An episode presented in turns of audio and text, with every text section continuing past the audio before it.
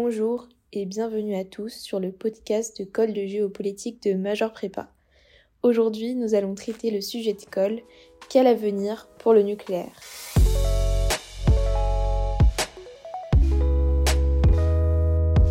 Dans un contexte de prise de conscience mondiale du réchauffement climatique et de l'épuisement des ressources, la question de la transition énergétique prend une importance majeure, que ce soit dans les débats politiques et publics ou même au sein des organisations internationales comme l'ONU. Tout particulièrement, le nucléaire est considéré par une grande majorité de pays comme la nouvelle énergie qui permettra d'atteindre leurs objectifs environnementaux. Or, si celle-ci possède certes de nombreux atouts, euh, actuellement, elle possède également de nombreux défauts qui la rendent, disons, dans certains cas, difficilement attrayante. Dès lors, il s'agira de se demander ici, alors même que le nucléaire, entendu civil, est aujourd'hui présent dans tous nos débats politiques et publics concernant l'environnement, comment expliquer que l'avenir radieux qui lui est souvent loué ne le soit pas autant qu'on semble le prétendre? Tout d'abord, nous verrons que le nucléaire possède de nombreux atouts qui semblent a priori lui promettre un avenir plutôt radieux. Puis nous verrons que pour autant l'avenir du nucléaire semble contrarié par certains de ces inconvénients qui restent encore aujourd'hui non négligeables, et enfin que l'avenir du nucléaire est avant tout une affaire de débat public et dépend surtout des régions du monde. Tout d'abord, le nucléaire possède de nombreux atouts qui semblent a priori lui promettre un avenir plutôt radieux. En effet, le nucléaire sert avant tout la transition énergétique qui est largement prônée par les pays occidentaux. C'est une énergie qui est écologique. Par exemple, elle émet 70 fois moins de CO2 que le charbon ou 40 fois moins que le gaz si on s'en tient aux données d'Orano, ce qui permet à certains pays de remplir leurs objectifs environnementaux. Ainsi, de nombreux pays mettent en place des infrastructures nucléaires, comme la France avec ses six nouveaux réacteurs EPR prévus dans le plan de relance du nucléaire dans les sites du, du budget de Panly ou des Gravelines. On peut également citer la Chine, qui compte désormais 54 réacteurs nucléaires et qui a inauguré en juin 2023 son premier réacteur nucléaire vert. Par ailleurs, le nucléaire possède des atouts également économiques. Le nucléaire permet une réduction des coûts de l'énergie avec une électricité qui est bon marché. Par exemple, la France possède l'électricité la moins chère d'Europe occidentale grâce au nucléaire civil. C'est également une énergie avec des prix stables car la production d'uranium ne dépend d'aucun prix fixé par des cartels comme cela pourrait être le cas avec le pétrole et n'est donc pas dépendante des variations des cours liées par exemple à des incidents géopolitiques et géoéconomiques. Enfin, le nucléaire présente des avantages géopolitiques.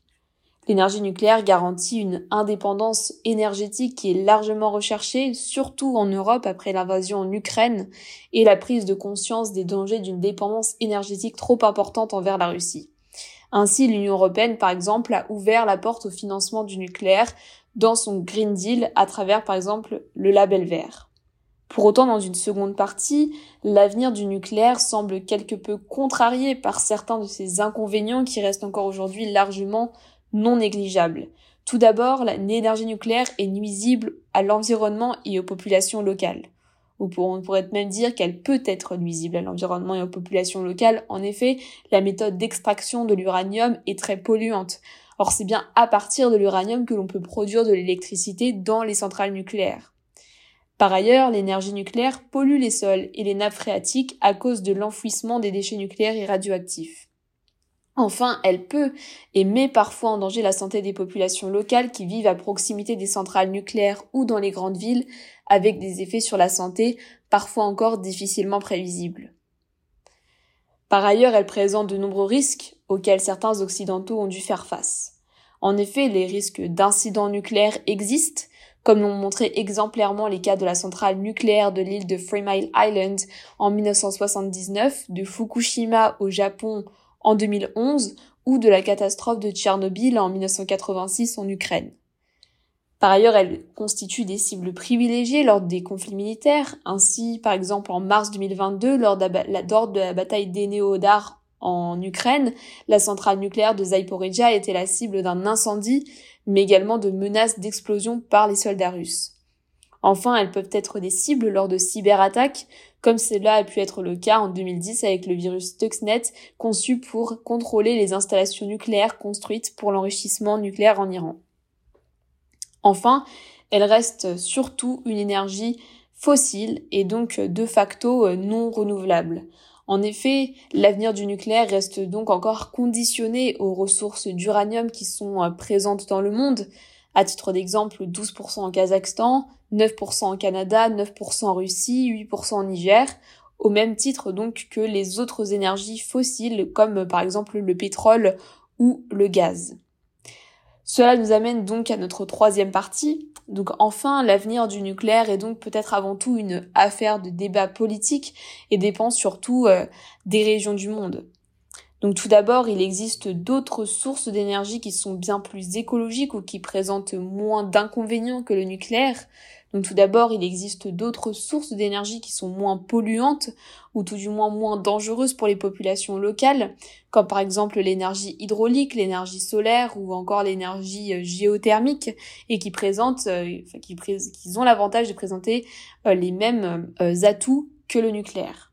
Également d'autres formes d'énergie émergent également, comme par exemple l'hydrogène vert, qui pourrait représenter une alternative au nucléaire sans finalement tous ces inconvénients. Par ailleurs, le nucléaire est peut-être avant tout une question de débat politique, sans y négliger notamment le poids des lobbies. En effet, l'avenir du nucléaire réside encore largement dans la pertinence des débats politiques. Ainsi, de nombreux lobbies nucléaires exercent une influence auprès des personnalités politiques et euh, des dirigeants pour soutenir euh, sa mise en place. Par exemple, on peut citer en France l'AIEA, le CEA, Orano ou encore Framatome qui justement exercent cette influence auprès des dirigeants. Par ailleurs, si le poids des lobbies pro-nucléaires est réel, certains pays résistent encore à l'appel du nucléaire. Ainsi, par exemple, l'Allemagne a décidé en 2002, à travers la loi atomique, la fermeture définitive de 8 de ses 17 centrales nucléaires d'ici à 2011 et des 9 autres euh, d'ici à 2022. Et malgré les récentes prises de conscience de l'Allemagne concernant sa grande dépendance énergétique, euh, notamment vers la Russie, euh, à titre disons que c'est la plus grande dépendance de l'Union européenne avec 55% de son approvisionnement gazier en 2021. Donc le pays reste donc encore fermé à l'idée d'une réouverture de ses centrales nucléaires contrairement finalement au reste de l'Europe. Et enfin, l'avenir du nucléaire dépend également largement des régions du monde. Certaines régions du monde, comme par exemple l'Afrique australe ou l'Afrique de l'Est, n'ont pas pour préoccupation majeure une transition énergétique et encore moins à l'heure actuelle de se lancer dans une démarche donc de se lancer dans le nucléaire. Et il en va de même, par exemple, pour euh, des euh, régions comme l'Amérique latine ou l'Asie qui sont encore, par exemple, notamment l'Asie, sont encore largement tournées euh, autour du, du, charbon. Et même si la Chine aujourd'hui prétend se lancer dans le nucléaire, elle est un pays qui aujourd'hui consomme le plus de charbon au monde.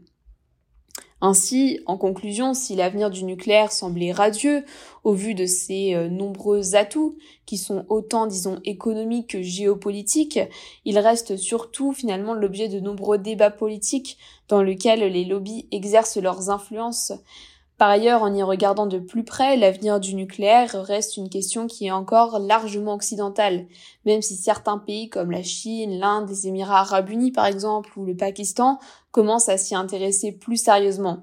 C'est ce qui explique que l'avenir du nucléaire aujourd'hui reste encore amplement incertain et ne fait pas l'unanimité, même en Europe, comme par exemple l'a montré le cas de l'Allemagne.